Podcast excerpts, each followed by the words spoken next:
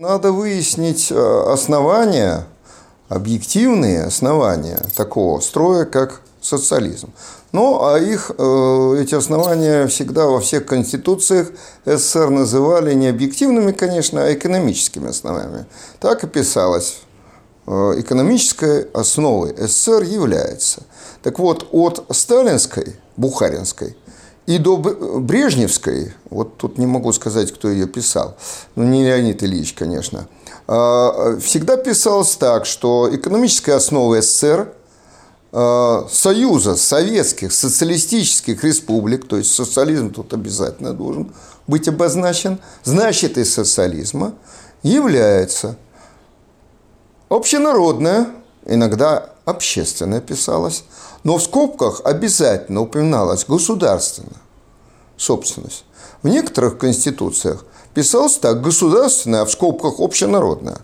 И поэтому происходило такое совершенно явное и неприкрытое отождествление государственной и общенародной собственности. Э, можно согласиться, что государственная собственность является формой общественной собственности, в отличие от частной собственности. Ну а ведь когда мы говорим о собственности, всегда мы имеем в виду собственность на средства производства, прежде всего. Так вот, социализм, конечно, экономической основой должен иметь не государственную собственность, а общенародную собственность. Замечу, что вот общенародная отличается от общественной собственности. Конечно, государственная собственность может быть признана исходной формой общественной собственности, и это, например, писал Энгельс в известной всем работе «Антидюринг в отделе социализм». Там же Энгельс указывал, что государственная собственность как раз ни в коем случае не может признаваться основой, экономической основой социализма. Я якобы говорю, что мы социализм не построили. Нет, у нас были элементы социализма. В частности, вот опять в экономике я вижу общественные фонды потребления. Наверное, наши молодые слушатели просто не знают, что это такое. Вот благодаря общественным фондам потребления, из которых не продавалось что-то гражданам, в виде товара или как вот, наверное, я предвижу, Михаил Владимирович, э, Михаил Васильевич виноват скажет, э, продукта – не э, продавалась, а именно распределялась в соответствии нужными.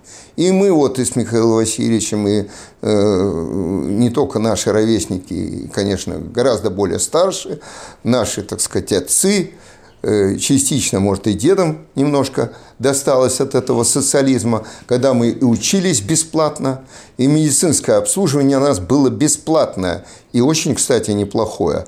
И квартиры-то мы получали фактически бесплатно. И вот это, конечно, было социализм. И это, как говорится, из песни э, слова не выкинешь. Но он был как бы, вот у нас было такое понятие – зрелый социализм, развитой социализм. Спелый. Да, социализм. Ну, спелый это, так скажем, так, арго. А э, зрелый, развитой. Так вот, я думаю, что мы ни до зрелого, ни до развитого не дошли. И что погубило, опять же, вот это вопрос вопросов для нас, сегодняшних коммунистов, что погубило нашу замечательную страну, Союз Советских Социалистических Республик э, погубила именно государственная собственность на средства производства, которая превалировала везде. Я отмечаю как очень важным моментом прозвучавшее заявление Владимира Петровича, что он открещивается от, от того, что у нас не было социализма. Мне это очень нравится, и я бы на этом хотел вот, внимание заострить, что он, раз человек открещивается от того, что не было социализма, значит, он считает, что социализм был.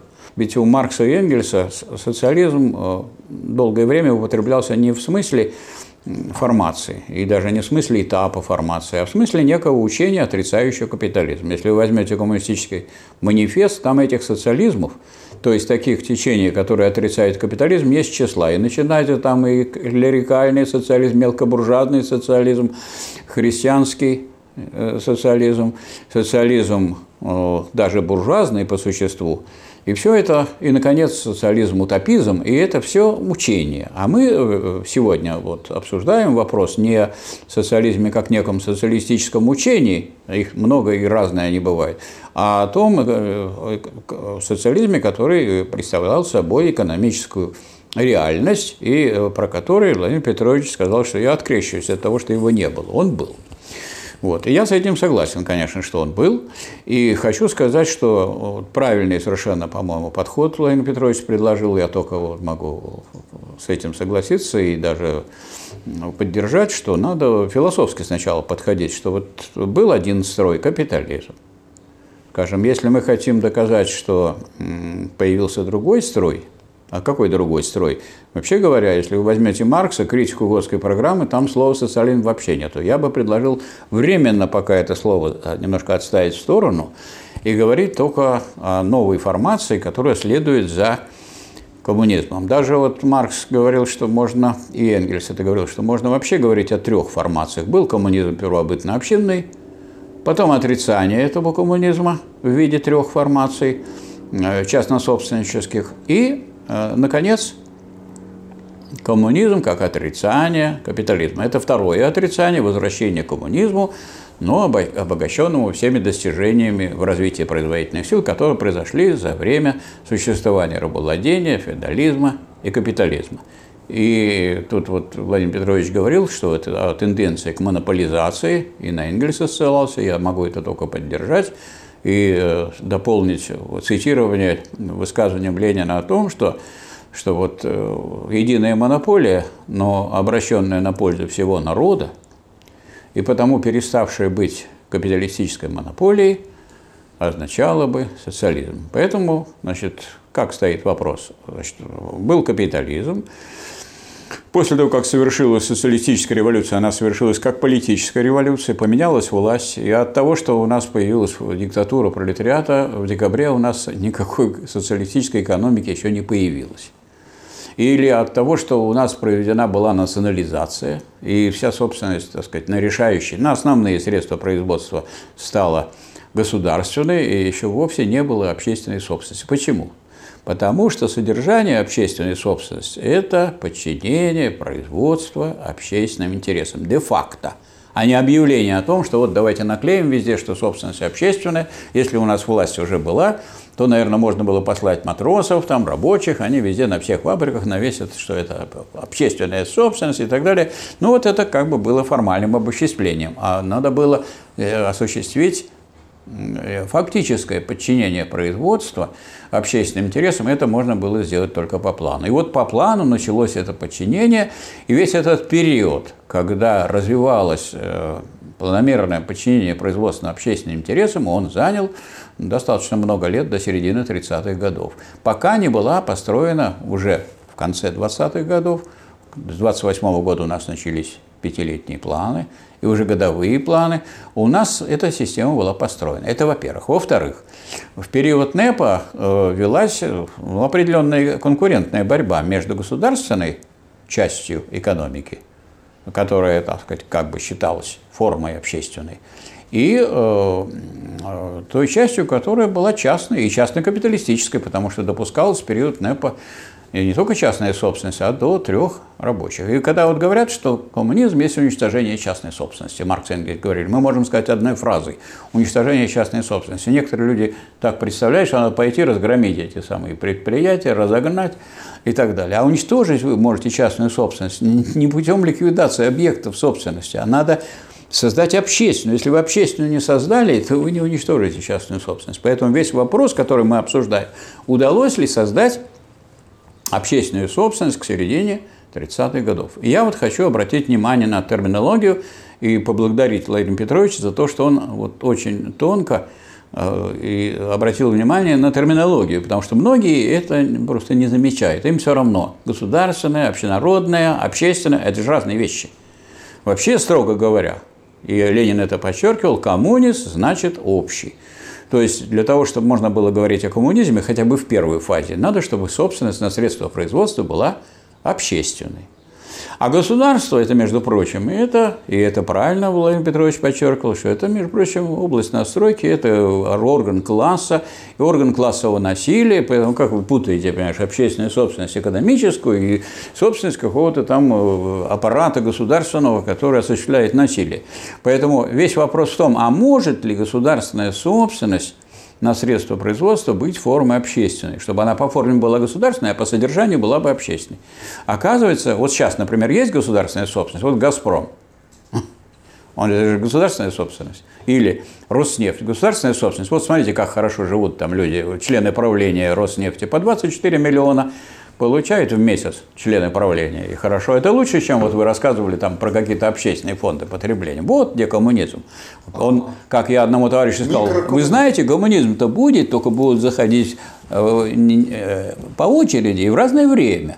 Вот уже некоторые зашли. Или «Газпром», он, конечно, бедняк по сравнению с Роснефтью, потому что у него только 15 миллионов рублей получают члены правления ежемесячно своей зарплаты. Вот. Но мы же прекрасно с вами понимаем, что какое государство, такое содержание деятельности. Если, скажем, нынешнее буржуазное государство обеспечивает интересы класса буржуазии, то государство рабочего класса обеспечивает интересы рабочего класса. Но нужна же общественная собственность, а не собственность рабочего класса. Вот, я думаю, в этом проблема. А э, она как решается теоретически? Если рабочий класс выражает интересы всех трудящихся, а с нетрудящимися уже расстались в период НЭПа, то тогда он выражает интересы всех членов общества. А раз он выражает интересы всех членов общества, то его собственность является по содержанию общественной. А следовательно, его орган государства, рабочего класса, государства диктатуры пролетариата, которое установило государственную собственность, оно обеспечивает э, общественное подчинение всего движения экономики общественным интересам, то есть общественную собственность. Но на что? Только на государственные средства производства. Хорошо, а весь кооперативно-колхозный. И вот у нас получилось такое удвоение, вот, которое и подметил Владимир Петрович.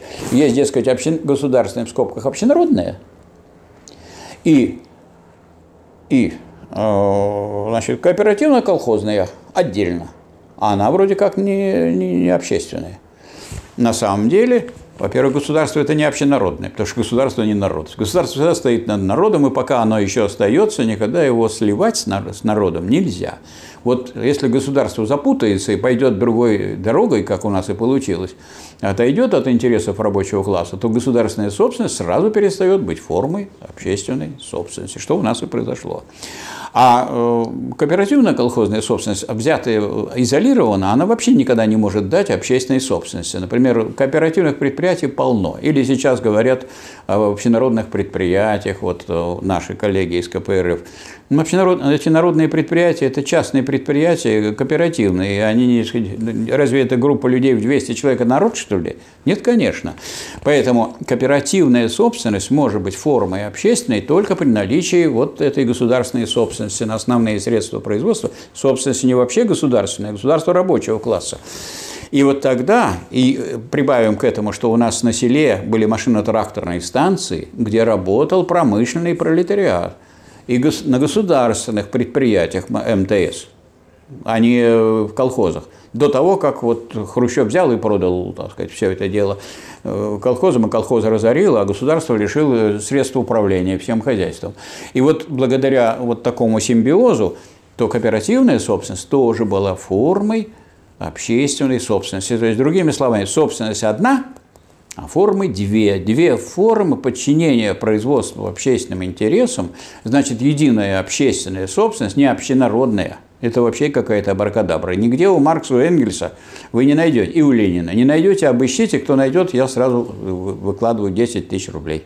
Вот вывод. Следовательно, к середине 30-х годов было, обеспе... было обеспечено подчинение производства общественным интересам, следовательно, общественная собственность, следовательно, коммунизм. А какой коммунизм может быть в начале? Только не полный, не зрелый, не спелый, то есть социализм. Вот и получаем такой вывод.